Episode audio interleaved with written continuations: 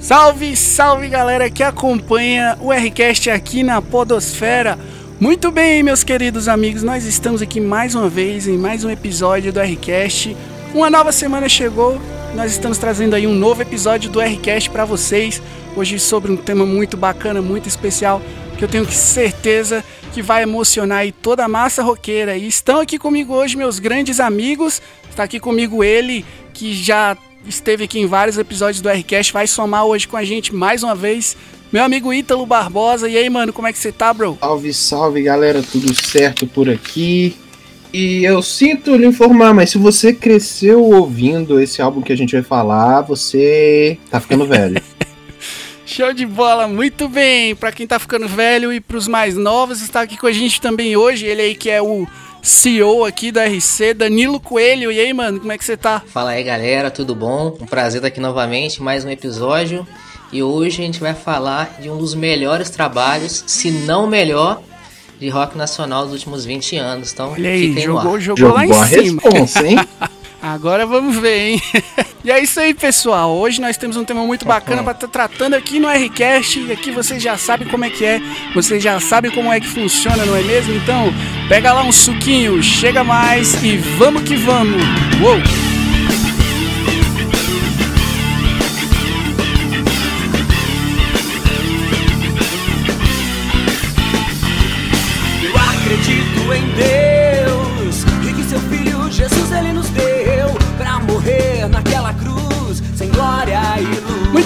Meus caros ouvintes, nós chegamos aqui com mais um episódio do Rcast essa semana e o Ítalo vai falar pra gente agora sobre o que nós falaremos hoje aqui nesse Hoje programa. nós vamos falar sobre o tempo. O que é o tempo?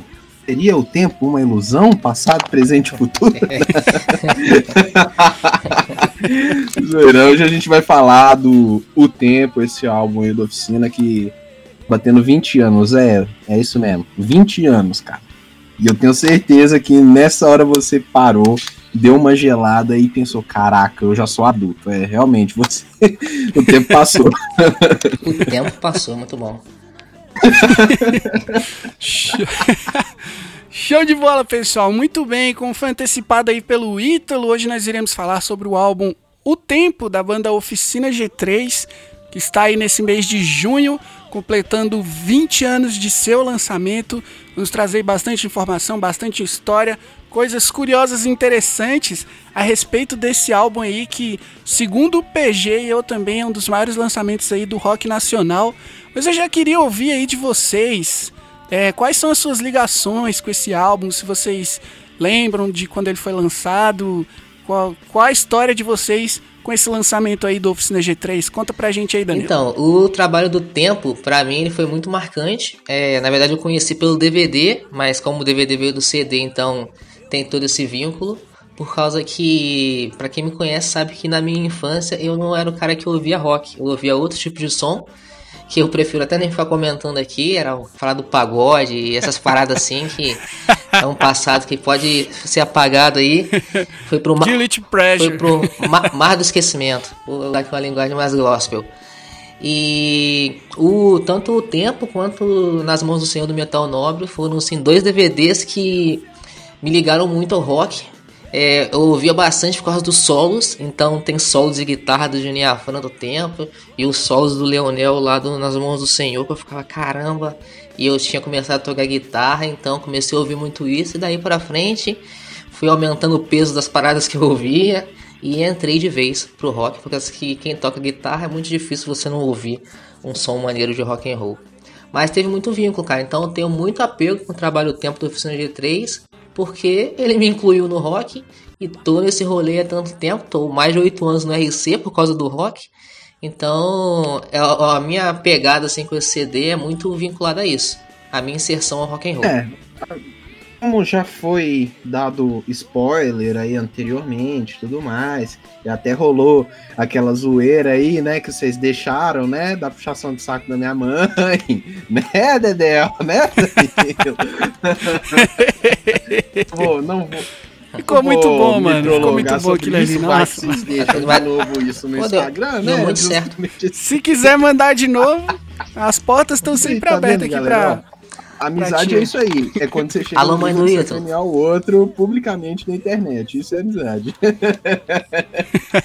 então, cara, é, como eu já falei várias vezes, putz, eu cresci ouvindo todos esses álbuns nacionais, assim, né? A minha criação foi essa, eu já falei em vários episódios. Eu tinha o DVD O Tempo, eu tinha o CD, tinha os outros pra trás e os pra frente também da Oficina G3. Então, basicamente, eu nasci um ano depois, o tempo tava lá, entendeu? Literalmente era assim. E esse CD e, e principalmente o DVD me acompanhou pela primeira, né, aquela primeira fase da infância inteira, até eu ir pro, pra, abre aspas, drogas mais pesadas, assim, né?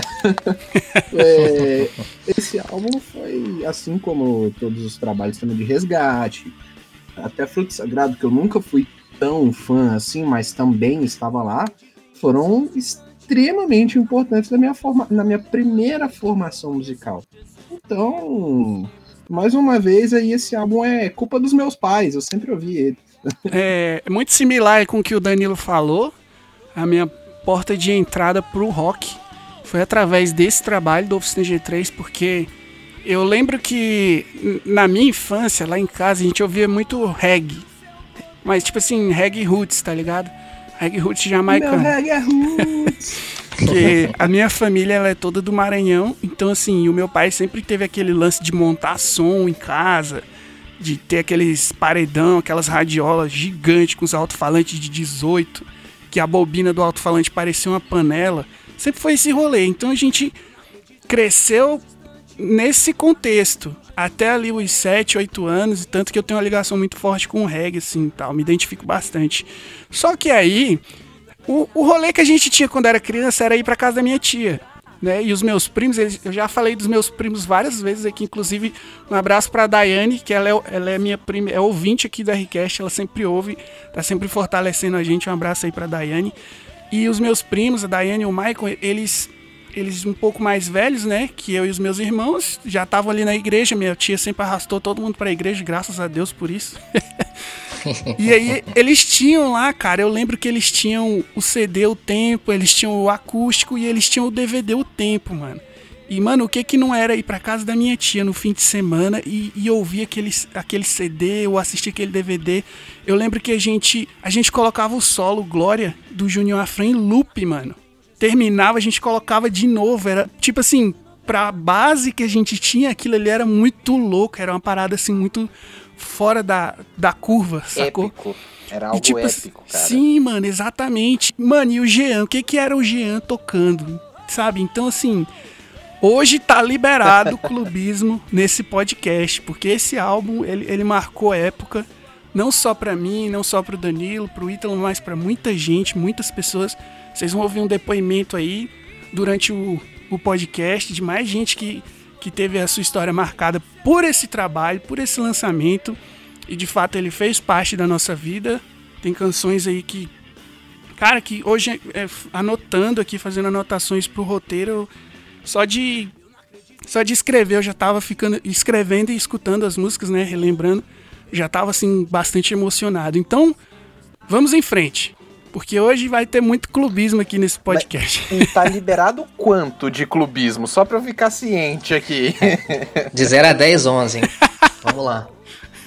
Todo seu espírito É oficinático aí, tem que sair enquanto, pra fora. enquanto, enquanto for verdade, tá liberado. É hoje que o Dedel vai reativar aquele Twitter. Vai, vai pegar aquela bandana. Tá ligado que a galera usava muito a bandana da Oficina G3. Né? Quem não tem uma foto com a bandana da Oficina G3 não, não viveu muito bem os anos 2000. Com certeza não Cara, até eu tenho, mano, então eu não posso falar nada. É hoje, então. É hoje. Hoje é dia de resgatar esse sentimento aí. Muito bem, vamos lá.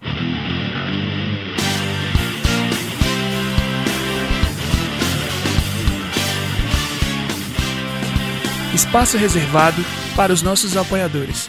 Você quer que o Rcast continue no ar, além de todas as nossas outras produções? Você pode estar ajudando diretamente com isso, sendo um apoiador do RC. Pesquise por Rock Cristão tudo junto no PicPay e além de receber o valor da sua assinatura de volta como cashback, você vai ter acesso a uma série de benefícios exclusivos que nós preparamos para você. Um deles é poder participar aqui do Rcast. Então fiquem agora com a participação da nossa apoiadora Michele. E aí, galera, tudo bem?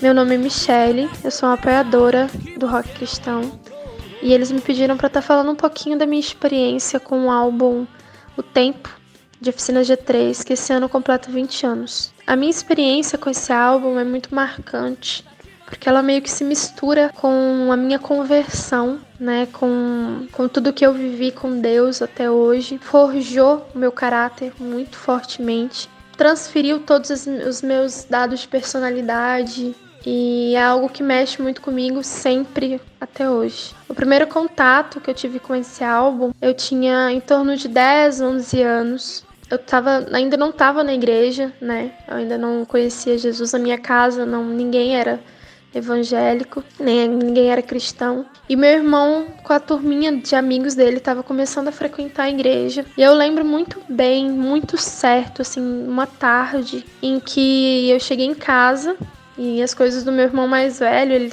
ele é nove anos mais velho que eu. E aí ele não gostava que eu pegasse as coisas dele. E eu, criança, né, fui lá e vi uma fita cassete na época da fita cassete ainda. Fiquei curiosa para saber o que, que era, fui, peguei, coloquei no rádio dos, do meu pai e comecei a escutar. Uma das tinha algumas músicas e Algumas das músicas que estavam naquele álbum era O Tempo, Tua Voz e Preciso Voltar. São músicas que realmente me marcam muito. Foi o primeiro contato que eu tive com Deus. Foi o primeiro contato que eu tive com coisas de Deus e com rock, principalmente, né? E aquela música, principalmente o tempo e tua voz, foram músicas que me tocaram profundamente, porque eu vi que era algo assim meio que fora da caixa, né? São músicas mais lentas, mas com uma, uma letra muito forte e falava e fala sobre o amor de Jesus, fala sobre o, né, que o amor dele transmuta o tempo, transmuta qualquer sensação e que não importa o tempo que passa, ele vai continuar nos amando. Eu comecei a escutar, eu fiquei horas escutando essas músicas, eu voltava a fita e escutava de novo. E aí a partir dali começou a crescer em mim um amor muito grande pelo rock. Começou a crescer em mim um amor muito grande pelo que Deus começou a fazer. Aquela, aquela ali foi a primeira semente que Deus plantou no meu coração.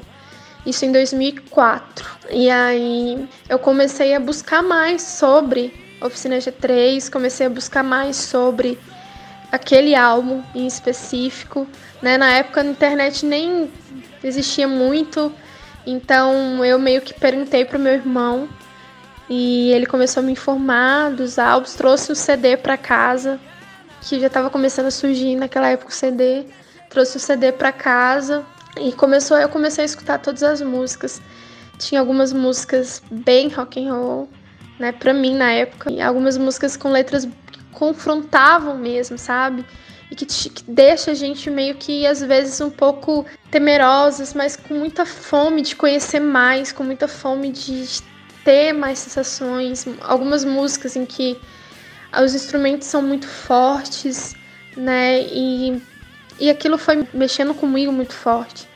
Então, assim, e com o tempo aquilo nunca mais saiu de mim né? É algo que realmente construiu meu caráter, a minha personalidade e que até hoje é uma paixão assim que teve alguns momentos muito difíceis da minha vida em que eu me senti perdida nas minhas incertezas e que até em certo momento eu me afastei do Senhor. E o que me fez voltar para ele foi um, ouvir uma dessas músicas, né? Foram ouvir Preciso Voltar e o Tempo, e aquilo me fez lembrar de tudo que eu vivi com o Senhor e isso voltou em mim muito forte. Começou a crescer ainda mais em mim o amor, entender o amor que Deus tem por mim e abrir, não abrir mão mais disso. Então, assim, esse é um álbum que é um álbum totalmente fora da caixa para a época. É um álbum totalmente forte, com letras impactantes, com letras maravilhosas. E como eu sempre falo, eu falo muito, eu sou muito apaixonada pela Oficina G3. Sou muito apaixonada por esse álbum específico que guiou a minha infância, a minha adolescência e até hoje continua fortemente no meu coração. Então, assim, foi algo que mexeu muito comigo, que mexe muito comigo e que eu tô muito, muito grata de saber que vocês estão fazendo um Rcast sobre esse álbum. Porque eu tenho certeza que não importa o tempo que passar, vai continuar impactando muitas pessoas. Onde você quer chegar?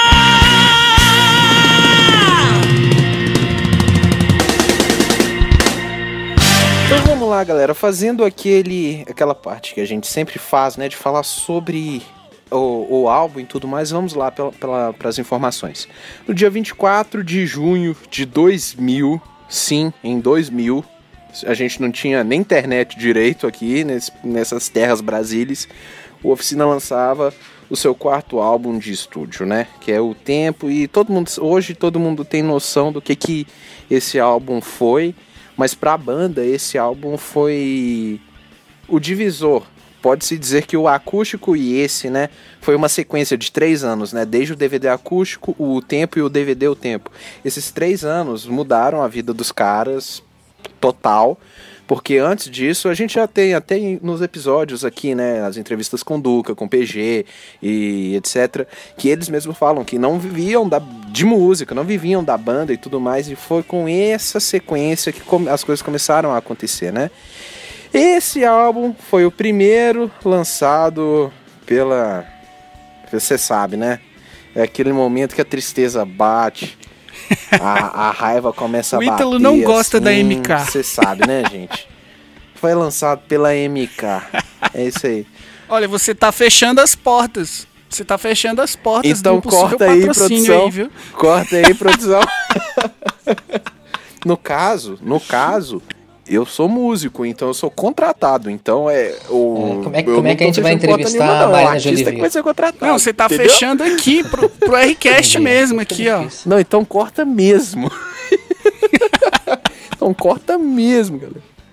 Mas enfim, galera, voltando, é, esse álbum, né, foi lançado e tudo mais pela MK. E pra não deixar faltar essa informação que a gente sempre traz aqui, o disco conquistou, né? Ele foi, como que eu posso dizer assim, a, a premiação, mas isso não é uma premiação, né, de ser considerado o 25º melhor disco da década de 2000. Dedel, sua hora. Pode falar. Cara, eu fico me perguntando quais será que foram os outros 24 discos. Ai, ai. Só Essa piada tá ficando coisa, ó. velha já, viu? Já tá Essa É, piada tá ficando velha, mas nunca perde a graça, cara. ai, ai. Mas, ó, só abrindo um parênteses aqui, ó. O 24 é o Olha Pra Mim, do Toque no Altar. Tipo, gosto muito. gosto muito. E é isso aí. O resto eu não quero saber. Mas gostei de Altar. Merecia ficar entre os cinco. Mas é isso aí. Mas enfim, voltando pra oficina.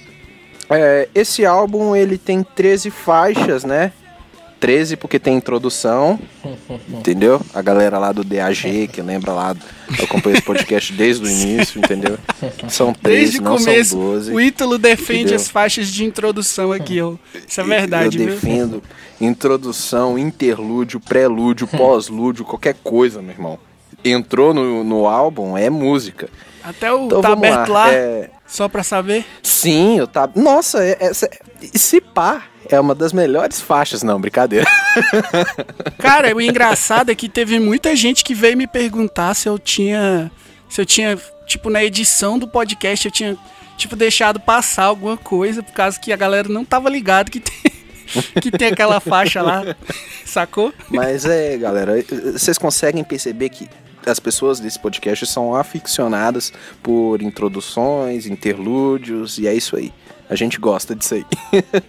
é a coisa que ninguém percebe, mas a gente percebe. Mas enfim, a formação de, desse álbum, né?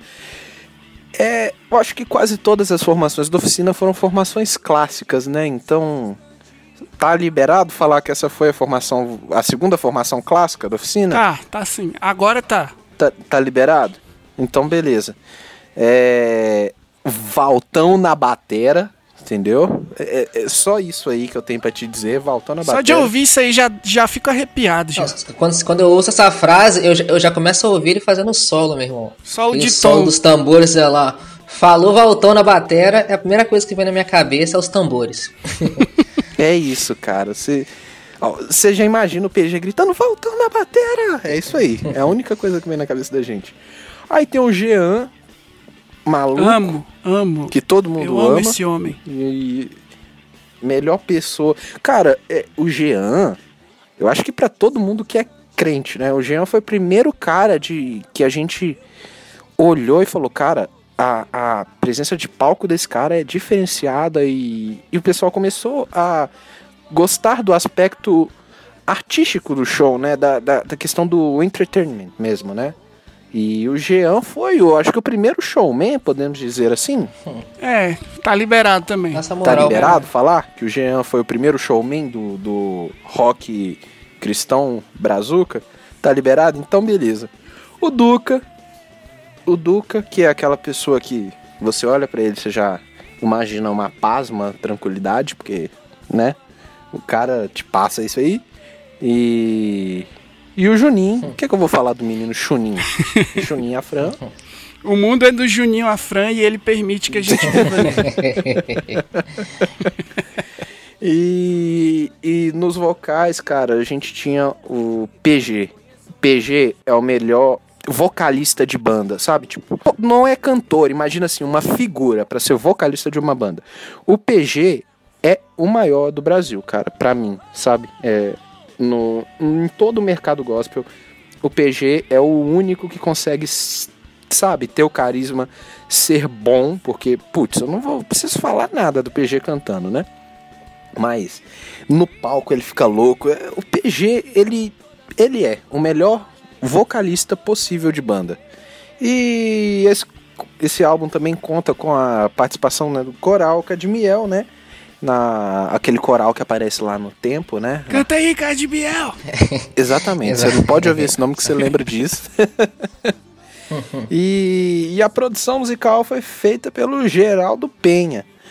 Penha, Pena, não sei, tem dois N's, eu não sei como que seria a pronúncia certa, mas esse cara ganhou uma visibilidade gigantesca por causa de todos os trabalhos que ele fez com a oficina, né? E, e aí a gente tem também, né, aquela foto, né, ela foi feita pelo Edson Calandria. É, esse álbum, cara, ele foi icônico. Não tem, não tem mais o que dizer, né? Ele ficou avaliado. Essa capa é bem, ela é bem datada, né? Essa capa do tempo, assim. a- Sim, sim. eles aparecem com as roupas, assim, bem anos 2000 mesmo. assim, Sim, bem sim. Backstreet Boys, assim. É, isso é exatamente, cara. Essas calças de boca larga, esse jaquetão do PG aqui brilhando, que dá até uma dor nos olhos.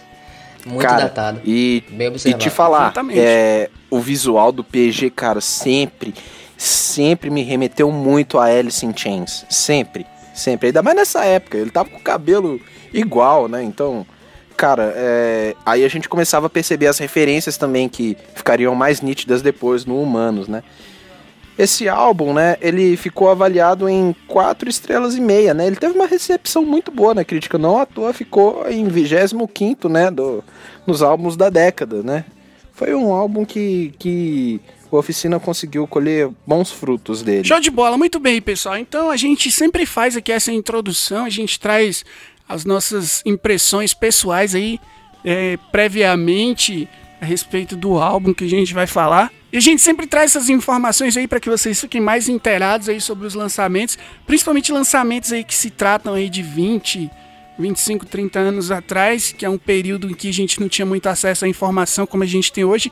Então tenho certeza que é bastante interessante aí para os fãs ficarem por dentro aí desse tipo de informação. Inclusive um abraço aí pro meu queridíssimo PG, o PG que é um cara que é sempre muito atencioso com a gente, esteve aqui no Recast.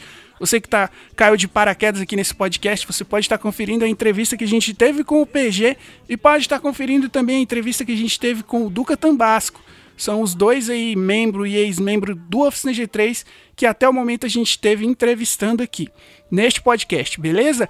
Então agora nós iremos entrar aqui no nosso faixa-faixa do álbum, e aí a gente vai fazendo os nossos comentários aqui, e você também que estiver ouvindo a gente aí, seja aí no nosso site, ou no Spotify. Deixa aí o seu feedback, o seu comentário no post do Instagram. Você pode escrever também sobre as suas faixas favoritas aí, o que, que você acha a respeito deste álbum. Então vamos lá, vamos que vamos.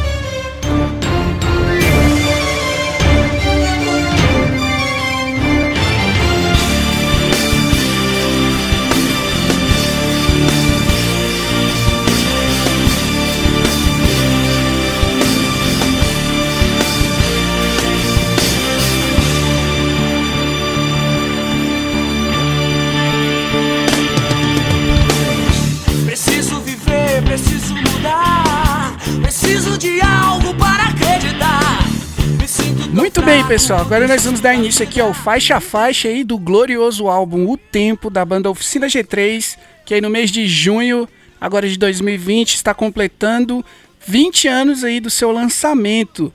Bom, e o álbum começa aí com a faixa intitulada Intro, né, introdução, que acompanharia aí o Oficina G3 até o álbum depois da guerra, né? O último review que a gente fez aqui sobre o Oficina G3, que foi sobre o álbum Histórias e Bicicletas, ele já não tem mais essa faixa intro, mas nesse, nesse intervalo entre o tempo e o Histórias e Bicicletas, todos os álbuns aí da Oficina contaram aí com essa faixa intro. E aqui no tempo, ela, ela é bastante interessante aí para os defensores de faixa intro, assim como o Ítalo. Essa aqui ela é bastante interessante porque ela é uma parada bem característica da época, assim, é bem datado. Porque ela vai integrar, ela vai se conectar e desaguar na primeira música ali. Tem um milésimo de segundo de intervalo é, do fim da introdução, já dando início à canção. E isso aqui no DVD é maravilhoso de se ver, mano. Eles entrando assim, e aquelas luzinhas na cabeça, mano. É, é muito icônico, velho, sobre essa faixa intro. Não é mesmo? Cara, só uma coisinha que você falou, né, das faixas de introdução. No Histórias e Bicicletas tem sim, a gente já falou sobre isso. A gente já falou sobre isso. Mas ela já é na faixa lá. 1, né? Vo- Ela não é quero saber, aquilo é uma introdução. É uma introdução. Cara, o álbum tá contando uma história. Aquele, aquela buzininha de, de bicicleta. É uma buzina, não é uma buzina, é um sininho, né? Aquele sininho de bicicleta, aquilo é uma introdução. Mas enfim, é muito é muito icônico, cara, essa intro, né, em específico. E no caso não tem nem nome, o nome é introdução mesmo, né? Então, né, criatividade 10 aí, parabéns aos envolvidos. É porque era a primeira, né, cara? Eles ainda não tinham essa manha de introdução, então como é que é o nome que a gente vai botar? Vamos botar intro, só pra resumir, ficar um negócio aí mais é, zipado. E só pra cutucar o Ítalo aí, ó, sobre a introdução de Histórias de Bicicletas, vou lançar um desafio pra ele então. Qual que é o nome da faixa intro do Histórias de Bicicletas? Diz. Aí, ó. Já, já, já acabamos com o argumento, ó. Falei ele pro É resto, pro ó. resto da vida. Refutado. A música de intro- é a música que abre o álbum e aí a música que abre o álbum tem uma introdução do álbum que é o sininho. Oxi. Fica- fica re- Tá tudo certo, meu irmão. O argumento aqui é muito bem amarrado. Você cara. foi refutado, Ítalo. Você foi refutado. Não fui, não fui. Isso é- Ouve o que vocês estão falando, vocês vão ver que tudo que vocês estão falando é bobagem. Só pra deixar meu registro aqui, o, o que fica mais na minha cabeça também na introdução acaba sendo ligado ao DVD. Igual o Dedel falou, eu acho que é bem marcante aquela entrada deles lá com aquelas lanternas na cabeça do capacete. Acho que é muito legal, por causa daquela luz toda escura, ninguém sabe no que acontece, né? Hoje a gente vê, pode às vezes achar até meio cafona. Mas pra uma época que não tinha tantos recursos, né? Eles entraram daquele jeito Não lá. tinha personal eu acho que. Eu acho que deu um impacto legal. Cara, é maneiro, inclusive assim. o, o Duca replicou aquilo ali agora na, na última turnê, né? Antes da pausa deles aí. Ele apareceu vestido daquele jeito nos shows aí do G3 Forever. Isso, sim, sim. E, e- e, cara, vai, é uma coisa extremamente nostálgica. Não. Então faz todo sentido, cara. Era, era meio que necessário. Da mesma forma que eu acho que seria muito icônico também o PG aparecer lá de cabelo vermelho e aquele Juliette, cara. Ia ser icônico. Sim, mas necessária é a faixa 8. A gente ainda vai chegar lá ainda. Eu tava segurando, velho. Eu segurei essa piada, falei, não vou fazer. Não vou fazer porque daqui a pouco eu não sou convidado mais. Mas tá bom, você vai, vai chegar o tempo certo de você. De você ter Gente, essa vamos seguir o caminho do Então episódio. vamos seguir o caminho. Tá bom, Dedel, me conte com a sua voz. a gente precisa voltar pro Ai, argumento. Brasil do céu. Tem sempre mais uma piadinha, né? Tem sempre mais. uma. chegou, Eu chegou. sinto muita ingratidão quando o. Dedel não ri dessas... Caramba, velho. Gente, foco, precisamos voltar pro episódio, vamos, preciso voltar. Ai, ai, Brasil. Muito bem, pessoal. Depois de toda essa palhaçada de trocadilho que tá virando uma febre aqui nesse podcast, nós chegamos aqui na segunda faixa, que seria a primeira canção, não é mesmo? É a música O Caminho, que é uma música também bastante icônica aí desse álbum. Ela tem uma letra, eu diria que sensacional, assim, pra época né, que nós estamos falando aí, ano 2000. É, onde mesmo o som da banda, assim, caminhando pro, pro lado mais pop, né? Tipo, esse trabalho ele vem exatamente pra, pra coroar essa fase mais pop aí do, do Oficina, depois de ter passado ali por um acústico com PG, novo vocalista. Agora chegamos aqui no tempo com essa fase mais pop mesmo, bem característica da banda e que era um som que tava muito no hype, né, na época. Interessante destacar isso aqui também.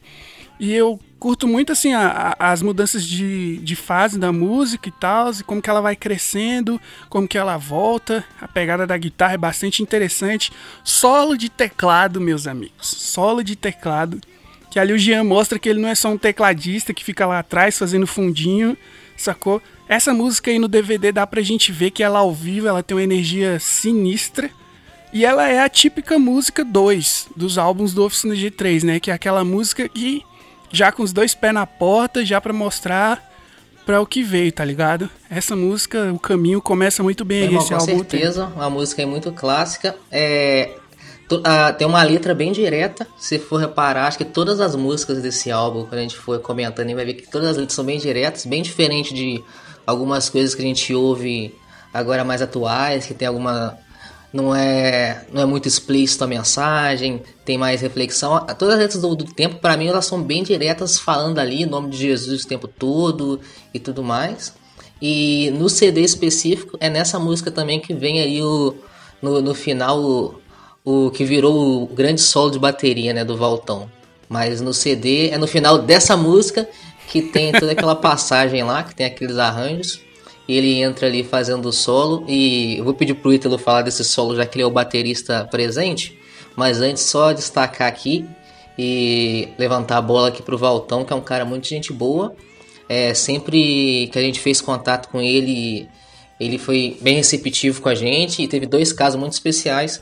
Um foi que ele gravou um vídeo pra gente para passar no telão do Rock Festival Vida, que é um evento que o Rock Cristão produz.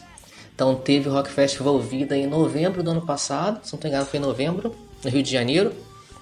E a gente falou com diversos ícones aí do rock cristão para eles enviarem uns vídeos pra gente que a gente queria passar no telão, eles mandando um salve, um abraço pra galera que estaria participando. Até pensando que ia é, que ia estar uma energia legal, tá ligado? E ele mandou, foi muito engraçado lá ele falando lá, mandando um salve lá, vou mandar um salve pra, pra galera aí do Rock Festival Vida, aquele jeitão dele de falar. E também, recentemente, quando fui escrever uma matéria sobre o aniversário dele no nosso site, fiz contato com ele novamente, pedi para ele responder algumas perguntas e ele foi lá com toda a calmaria, mandou os áudios, respondeu tudo bonitinho e isso entrou na nossa matéria, um- uma matéria especial que a gente fez sobre o Valtão lá no nosso site. Tá, beleza. Então, Coelho, é, a questão né, do solo que é feito no DVD, né? Eles aproveitam esse. esse. aquele. Ficam num Uma vamp, né? Do tan, tararam, tan, tararam. Ficam fazendo. Ficam fazendo, né, dentro disso, né, naquela estrutura. É. Eu acho que fica A, A, A, A, B, a estrutura. Acho que alguma coisa assim. Fica, né, é, eles ficam nessa estrutura e, mano, Voltou na batera fazendo o que ele melhor sabe de fa- fazer, que é descer a murreta. Cara, é... eu tenho que ser muito sincero e reconhecer que aquele solo foi, um, se não o primeiro, foi um dos primeiros que eu vi, entendeu? E, cara, eu já- todas as minhas baterias e sofás da minha mãe foram destruídos por causa deste solo. entendeu? Tia Rai sofre com sofá, minha viu, mãe, meu amigo? Meu Deus do céu. E não só no caso esse solo, né? Eu acabei de falar que foi o primeiro, talvez não. O primeiro mesmo foi o solo de, de batera e percussão do DVD acústico. Foi esse o primeiro solo que me chamou a atenção. Tanto é que eu, eu até gosto mais deste do que os do DVD, o tempo. Mas, cara, o Valtão, ele é, ele é um ícone na oficina, né? É o Pastor Walter, né? Tipo, hoje já é o... O cara é tão ícone que já, né? Ele chegou em outro patamar, digamos assim, né? E, cara, é sensacional. Eu acho que, pra mim, a memória afetiva vai falar muito mais até do que a questão musical, cara, nesse ponto, sabe? É, o Oficina e o Resgate foram as minhas. foram o que o Metallica é pra muita gente, entendeu? Foi, foi a minha primeira banda, as primeiras bandas assim que me fizeram a tomar gosto. E aí depois, né, com E vai- que decepciona hoje em não dia? diria que decepcionam, cara, mas é porque musicalmente eu tomei outro caminho, né? É... Não, essa piada é só pro Metallica mesmo. Ah, né? não, Metallica, refere o ao- Metallica, eu- cara, eu tenho que ser sincero, cara, Metallica eu nunca, o pessoal falava sempre, meu Deus, Metallica, eu nunca consegui ser fã, sabe, nunca consegui. Eu É também tipo- nunca entendi, É tipo não. Linkin Park, cara, eu nunca consegui Ih, entender. pegou pesado. Aí, agora. aí você já tá vacilando, meu Sim. amigo. Você já tá blasfemando já. Eu- eu- não, cara, não, cara, eu não, nunca consegui entender. Não, vamos velho. cancelar o Ítalo do Mano, Request. Mas eu pirava. Cultura do cancelamento aí, ó. vai bater Cancelado, Ítalo. Caraca, tchau, gente, tchau. É. Mas em compensação ao Link Park, cara, Seven Dust. Nossa, velho. Aí sim, aí agora, agora você Dust foi aceito novamente. Muito, tá ligado? É o Ninho, pirava. Slipknot foi o que me fez a voltar a tocar, então não preciso nem falar. Mas, cara, eu gostava muito dessas bandas assim do New Metal. Mas enfim, vamos voltar pra oficina. É, voltando para o caminho, eu percebo que, por mais que o Oficina tinha essa origem já, né, do hard rock e tudo mais, eu percebo que em O Caminho eles começam a ter esse flerte com uma coisa um pouco mais prog, né, por causa dessa sessão instrumental, aquele, aquela sessãozinha de compassos quebrados, né, aquelas subdivisões meio malucas que Isso vai ter muito Nem- nesse álbum, né, velho? é, essa questão mais prog, sabe? De fazer as coisas quebradas, tipo. Entendeu? Ficar criando esse ostinato. Eu acho que isso fica só nesse. Só, né, o ostinato é uma linguagem extremamente baterística, mas pra galera dos outros instrumentos, eu vou falar ostinato, entendeu? É isso aí. Aí eles forçam, né, esse ostinato e tudo mais. Tem aquele compa aqui a, as sequências de compassos que mudam, né? Tarandum, taran, taran, tarandu, pan, taran, taran, da, tan, tan, taran, tan, né? Toda essa questão. A gente percebe a influência do Dream Theater que depois a gente vai ver nos outros álbuns, né? Não vamos falar disso nesse episódio, mas digamos que tem semelhanças, não vou falar que é coincidência, mas também não falo que não. Mas eu acho que o caminho eu percebo isso, né? Foi o início dessas aproximações que a gente começa a ver no Humanos e depois de verdade no Além do que os olhos podem ver, né? Além do que os olhos podem ver, o Oficina G3, ele parece que vira o G3 mesmo, de guitarrista, né? Com o Petrucci, Steve Vai. Entendeu? Só o G3 É, agora. Virou o G3 gringo, né? Mas enfim. É, eu acho que essa música foi o começo disso e, mano, é uma música icônica. Eu acho é outra música que eles são obrigados a tocarem elas, né? É uma. Não dá pra ter um show sem que eles tenham a atitude de tocar. Meu Deus do céu, misericórdia. Muito bem. Só lembrando também que eles, re- eles regravaram né, essa música. É, lembrando aí que teve essa versão né, do caminho aí pra, pra Deezer. Não foi isso? O que, vocês- que que vocês acharam comparando aí a, a versão do tempo com essa música? Cara, eu, eu, eu sou muito saudosista e, tipo assim, às vezes eu não curto nem uma banda. Por exemplo, as bandas, tipo, sei lá, tipo essa galera The Who, é, é, Led Zeppelin, essa galera que tem mais de 50 anos de carreira, se você for pedir pros caras tocar hoje em dia, já não é a mesma vibe. Entendeu? Então, é massa e tal, mas é, é tipo, sei lá, é como se a oficina estivesse tocando uma música, assim, qualquer. Não dá a vibe que dá, a lombra que dá eu ouvindo aqui o caminho do tempo. E isso não tem nem nada a ver com o Mauro Henrique, né? Que é o atual vocalista da banda. É sobre a vibe da música mesmo, assim, que é outra. Para mim é como se fosse outra canção. Eu, eu já olho como. Mas não deixa de ser bom, né? diferente. Eu acredito que é tipo. Beleza, o que foi gravado em 2000 tem essa sonoridade, tem essa forma de ser. E é isso, é um registro da época. Mas o registro de 2017 é esse segundo, essa segunda versão a gente vê que tem algumas mudanças que são muito mais caricatas do que a música se transformou nesses 17 anos que passaram, né, desde que eles tinham gravado. E ambas são bem legais, entendeu? A gente é, tipo tem a diferença, né, do, do riff da, da introdução, né? É, no, na versão de 2017. No final também muda, eles cortam o trechozinho prog, né? E deixam uma coisa mais, mais alternativa, né? Mais alternative, alternative metal, alguma coisa assim. Post-rock. Não, post-rock não. Post-rock é outro rolê, velho. Mano... Cara, eu amo post-rock, velho. O Oficina, se tivesse continuado, seria o post-rock hoje em dia. Não, não, não, discordo. não, não fale isso perto de mim.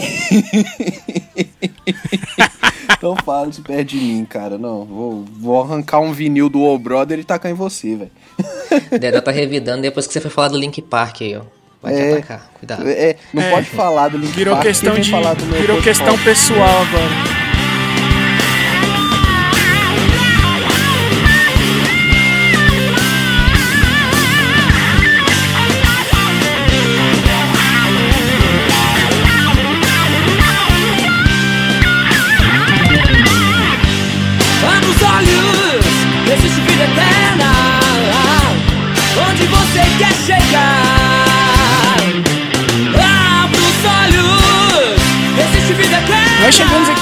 Terceira faixa, canção Atitude, música que vem aí com o trio de metais, pop rock millennium, que é uma música aí do PG com o Juninho Afran, e voltam aí novamente os, os icônicos e marcantes.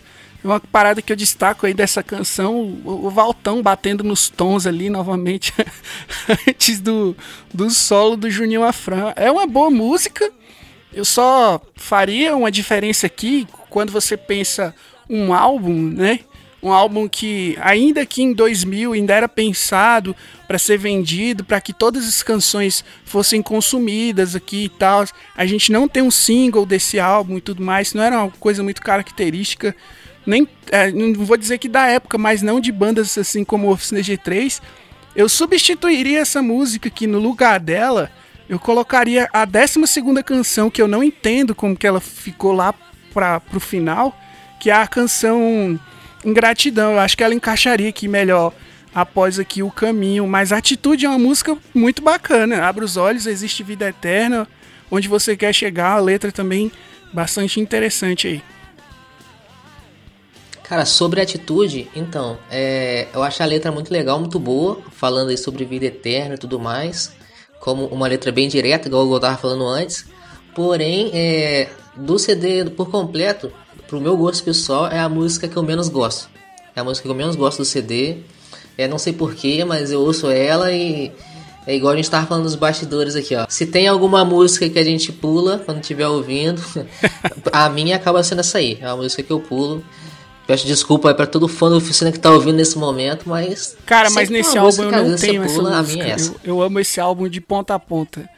Esse aqui é aquele famoso álbum que você. Você solta na primeira música e deixa rolar. Tanto que tem. É, até o DDG tinha-se muito essa discussão a respeito de. É, melhores álbuns, a galera nova que tava chegando para conhecer a Oficina G3 enaltecendo bastante ali o trabalho que foi feito no depois da guerra. A galera um pouco mais da antiga falava muito, né, sobre o tempo e a galera mais da antiga ainda falava do indiferença. E no meu ponto de vista, o indiferença, eu diria que é assim, se você analisar toda a carreira da banda, no meu ponto de vista, ele seria aí o melhor álbum da banda. Ele seria o melhor álbum, mas o álbum que é, toda banda assim que alcança um mainstream assim que cresce pro né, pro mercado assim e tal e vai para as cabeças, ela tem ali um ponto de virada. Alguns conseguem essa façanha já no álbum de estreia, né? O caso de várias bandas aí, o próprio Guns N' Roses mesmo, lá o primeiro álbum dos caras já, já foram pra, pra galera. Mas tem esse. Em algumas bandas tem esse ponto de virada, não é mesmo? E o ponto de virada da oficina ele vai se dar aqui no tempo, né, cara? E na, na minha percepção, na minha experiência com esse álbum, eu, eu solto na 1 e deixo rolar. Coisa que eu não. Ó, quem ouviu aí o, o, o nosso primeiríssimo episódio aqui do Rcast, que é sobre o, o Glorioso Depois da Guerra, a galera sabe que no Depois da Guerra não rola isso. Quando passa ali da nona, décima música, começa a ficar extremamente cansativo ouvir o álbum, ouvir aquelas. Quando chega na tua mão, né? Quando chegou na tua mão, aí você, ah, não dá. Essa aqui tá difícil. Não, eu diria que eu diria que acaba na, na nona, que é a canção Depois da Guerra. Sacou? E ali dava para estender até incondicional, mas dali em diante, tudo isso muito mais vocês conferem aí no primeiro episódio aqui do Rcast, que foi um episódio sobre os 10 anos do álbum Depois da Guerra. Então, cara, a Atitude eu acho que é a melhor música do J Quest que a oficina tocou. é, essa, essa é a minha definição, cara. Esse, esse, esses metais são. É, cara, é muito J Quest, cara. É muito J Quest. Eu não consigo falar outra coisa, não sei isso. Olha aí, olha a polêmica Mas, aí. Mas, putz, velho, é uma música de uma vibe é uma música de uma vibe muito boa, cara. É uma música de colocar no rádio, assim, sabe? Colocar no home theater, né? Porque rádio não existe mais. Né? Você coloca no home theater na sua casa enquanto você tá no sabadão fazendo aquela faxina, tá ligado? Velho, mano, é a música. Nossa, mano, é a música pra deixar você pra cima, cara. É que qualquer pessoa vai ouvir vai curtir. Isso é muito legal. E o Dedel falou, e cara, o tribalzinho antes daquele solo é muito legal e é muito bom gosto, cara. É muito bom gosto. Claro que a gente entende que há 20 anos atrás a acessibilidade a timbres e tudo mais era outra história. A gente sabe disso. Mas ainda assim, cara, a gente vê que a bateria funciona, mesmo sendo um som muito caricato da época, funciona. É, cara, é exatamente o que a música pede, mano. É de um bom gosto absurdo isso. E, cara, parabéns aos envolvidos. Parabéns ao Mr. Galvão na batera. Muito bom.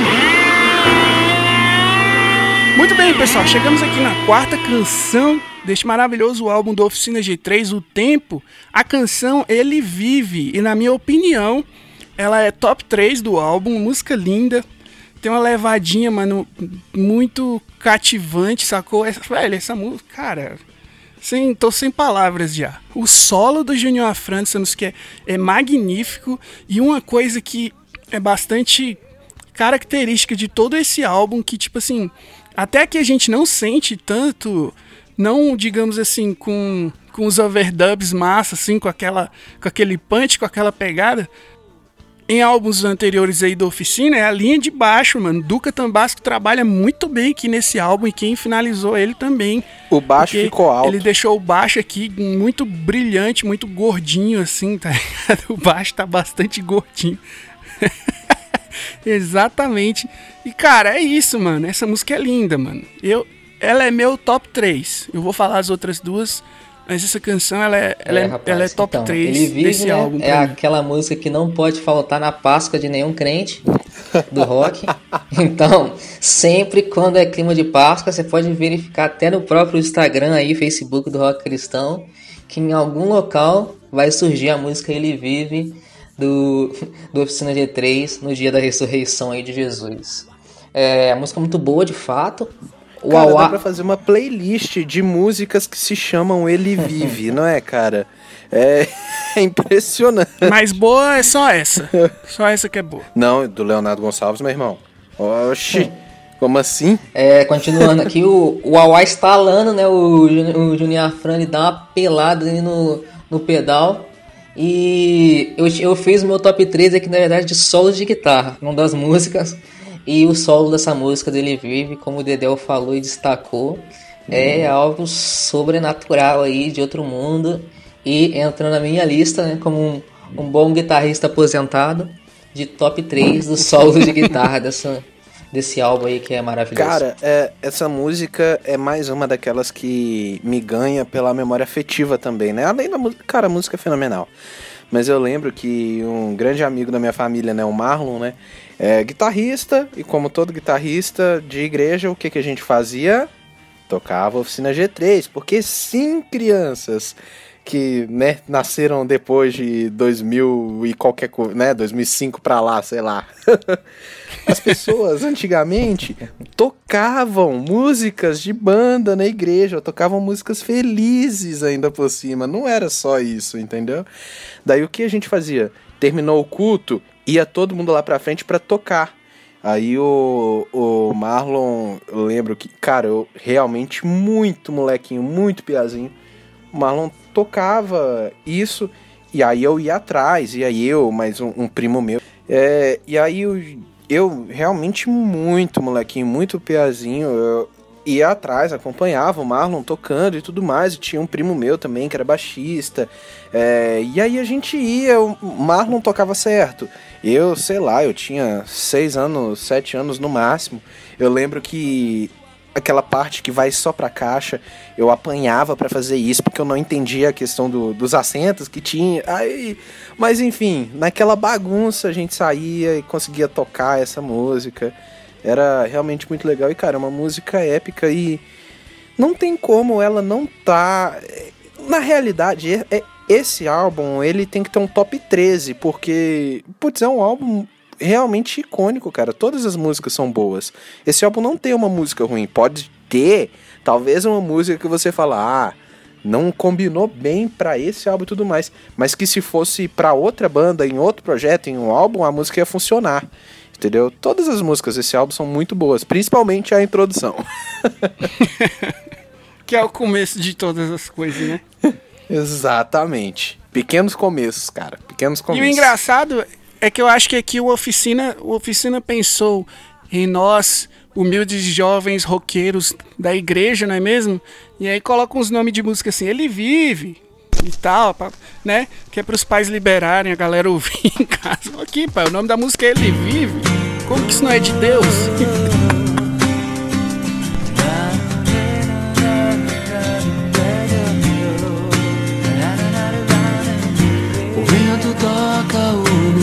rosto, me lembrando que o tempo vai com ele, levando em suas asas os meus dias desta vida. Muito bem, meus queridos amigos, nós chegamos agora na quinta faixa, a canção homônima aí do álbum, a música O Tempo, música e composição do, do intitulado aqui na Request Entidade Suprema. Chunin. Menino Chunin. Juninho Afran. O homem que não envelhece. Que, é, ele, ele, não envelhece, ele, ele é o Benjamin Button, Juninho Afran. a música de maior sucesso comercial do Oficina G3, disparado, maior sucesso comercial do Oficina G3. É, essa música já apareceu aí na Rede Globo, no programa Video Show essa música já apareceu na MTV, nos, nos clipes da MTV, os VJs lá tiveram que apresentar o Oficina G3 e falar sobre essa música no Multishow. E a música, apesar de ter todos esses elementos aí para se colocar no mercado, né? Tipo assim, ela não é aquela canção que, tipo, de tão comercial, ela, ela passa a ser, assim, tipo, desconectada, de, descolada do que as pessoas sentem. Na verdade, é uma canção muito sensível, né? Ela tem uma letra marcante, tem atravessado gerações aí. Todos os, os, os vocalistas da oficina dali além tiveram que cantar essa música. Até hoje eles ainda têm que tocar essa música. Eu estive conversando com o PG e ele falou que tipo essa música tem sim um significado muito especial assim para todos eles. Eles não têm dimensão assim de do alcance de, de tudo que essa música já proporcionou por aí. É, e ela tá aí atravessando gerações com essa mensagem. E, e, é incrível, mano. É incrível como que o Juninho Afran e o PG eles se completam. Parece que eles nasceram assim para cantar junto, sacou? Tipo assim, se, o e, e, e, aquele aquele solo de violão, o coral que, que no DVD tipo manda muito, a vibe fica insana assim, tá ligado?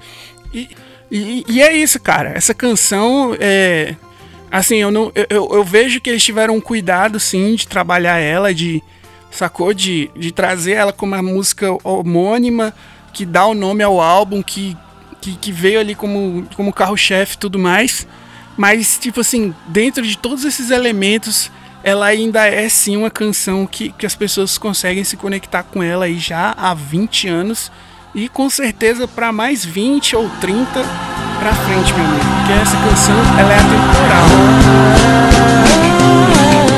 Os meus sonhos, o vento não pode levar. A esperança encontrei no teu olhar.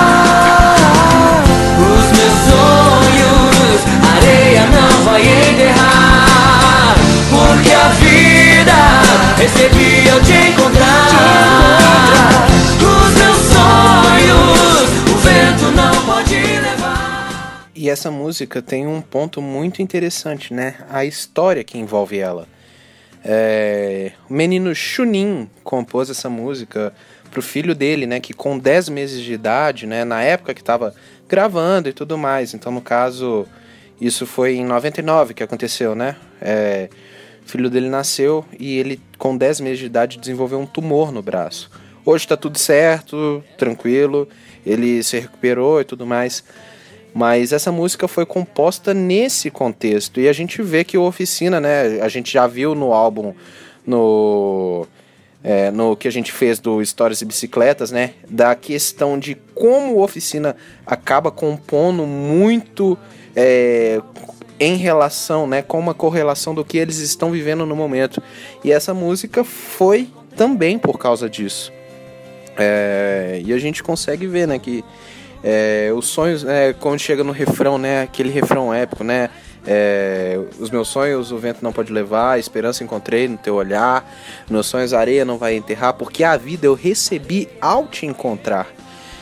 Quando, quando a gente canta isso, né? A gente, a gente entende que, tipo, é, a vida que a gente recebe em Cristo é maior do que todas essas coisas, mas ainda assim, essa vida nos permite também sonhar, entendeu?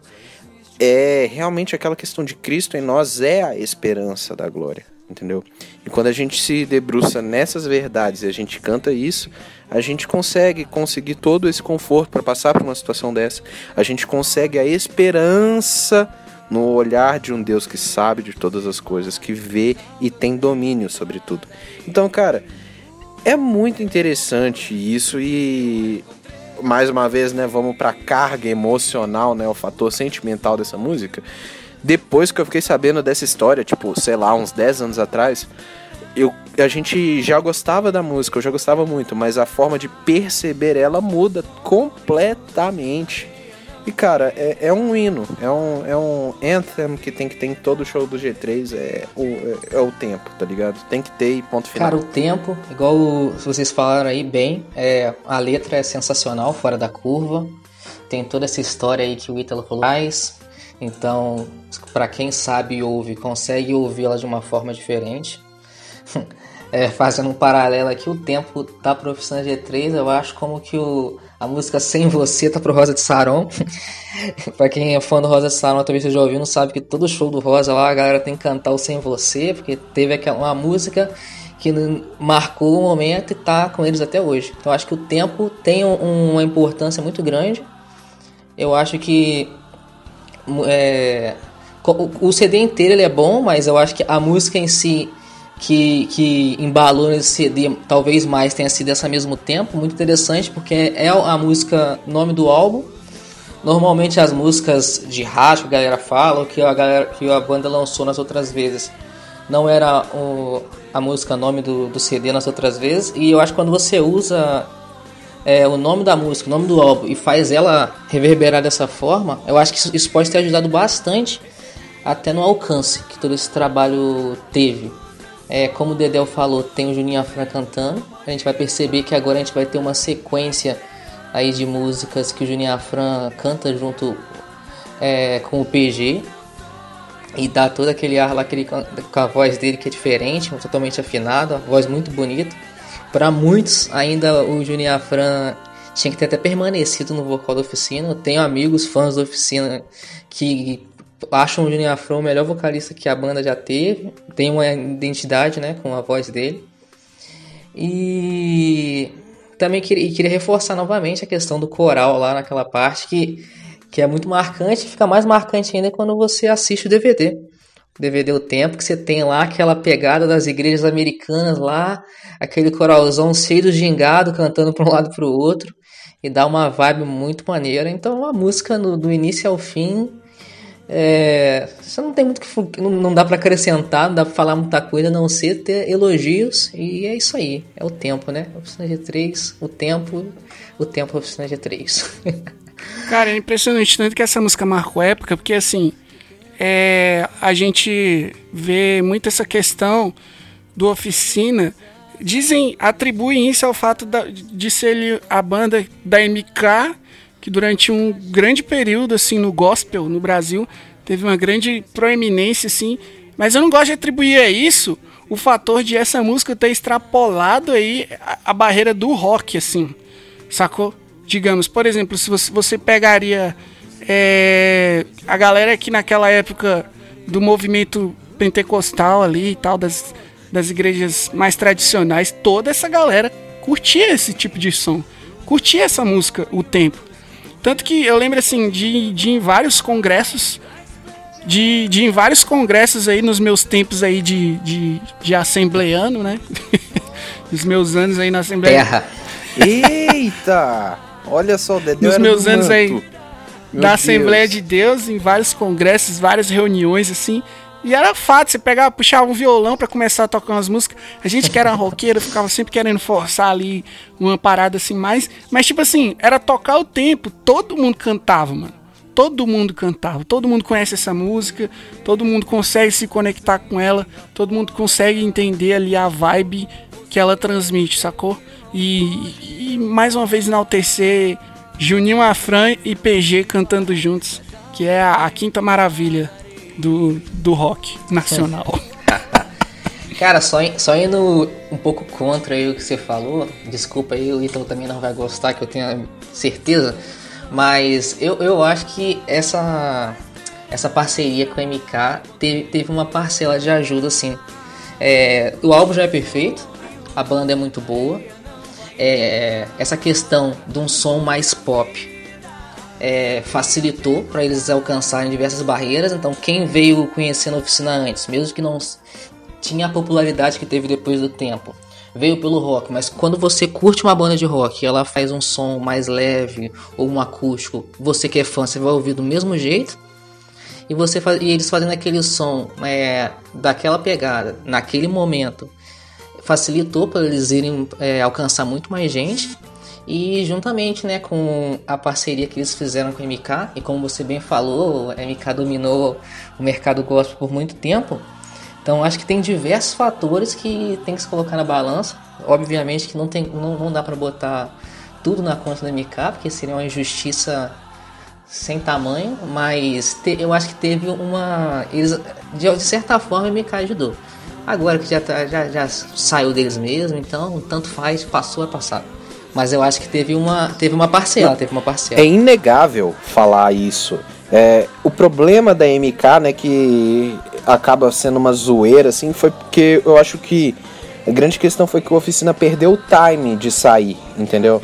Eu acredito que se no, depois do DDG Experience, né, depois que lançou o DVD, eles tivessem ido já pro Independente ou pra uma Sony, sei lá, qualquer coisa, Sony, sei lá, qualquer uma outra gravadora, ou criado a própria deles, né? Eles conseguiriam ter mais longevidade em relação à banda. Porque né, futuramente, questão de 10 anos para frente, a oficina começou a ter problemas de da gravadora barrar algumas coisas. E são questões burocráticas que porque estava amarrado em um contrato, entendeu? A, a, por exemplo, a própria saída do, do Aposan, do G3, foi por conta do contrato, que ele não concordava, porque o contrato era de exclusividade para a banda e a banda era exclusiva para a MK.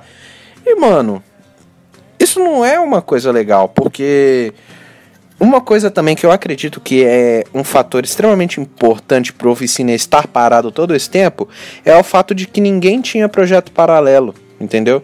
Uma banda só é saudável quando a galera grava CD, faz turnê, some. Depois volta, grava CD, faz turnê e some. Eu acho que é muito necessário essas pausas. A oficina nunca teve pausa. Então fica difícil até acreditar que vai voltar um dia, porque eles merecem uma pausa gigante também. Mas é, é, essa música é um registro muito fidedigno de tudo que era interessante fazer nesse momento. Foi a música perfeita para a banda ganhar uma outra visibilidade, principalmente o coralzinho do Spirit Carry On do Dream Theater lá. é, mas de fato, essa questão da MK em si é, pelo menos do meu ponto de vista, a gente zoa aqui, a gente tá fechando as portas aqui de um, de um patrocinador aqui pro Rcast, mas, mas é mais por conta exatamente dessas questões, cara. De que, questões que são muito arcaicas, assim, né? A gente vê que hoje em dia, tudo bem que a gente tá falando de, de coisa de 5, 10 anos atrás, mas tipo assim, hoje em dia é, existe um espaço muito mais de, de colaboração, assim, do que necessariamente essa questão de privar ali o artista de, de. Por exemplo, tem histórias aí de bastidores de, de que poderia ter rolado feat aí de Junior Afran com uma porrada de gente. E ele nunca conseguiu fazer por conta de questões contratuais. O Aposan explica isso num vídeo que tinha uma multa para que todo lugar que ele se apresentasse, ele deveria ser apresentado como Alexandre Aposan do Oficina G3, sacou? então, isso é uma parada que é muito pesada. E, é, e, e, e, e claro que sim, a, a, MK deu uma catapultada na carreira do Oficina G3, até porque se você pega coisa que a gente comentou aqui há dois episódios atrás, né? Na nossa saga aí, contando a história da banda Resgate, a gente comenta lá que a Gospel Records faliu, né? que foi a, a, gravadora da qual eles saíram para ir pra MK. Então, né? Foi, foi um negócio da China aí. Mas enfim, ouçam a canção O Tempo, música icônica, música marcante, música aí que marcou época. Se você ainda não conhece, eu, eu, eu, eu aconselho você a dar o play nessa canção agora aqui no Spotify. Está ouvindo a gente no Spotify? Dá o play nessa música aí, porque eu tenho certeza que não, você vai curtir. termina o episódio depois vamos play. Lá. Mas aqui, se você não conhece essa música, o que é que você tá fazendo aqui nesse podcast? essa pergunta tem que ser feita também. Mas tá tudo certo. Termina o episódio aqui e dá lá o vídeo.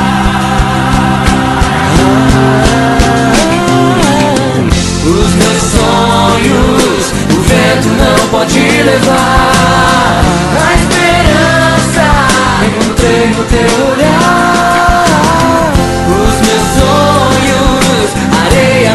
vai enterrar. Porque a vida recebia eu te encontrar.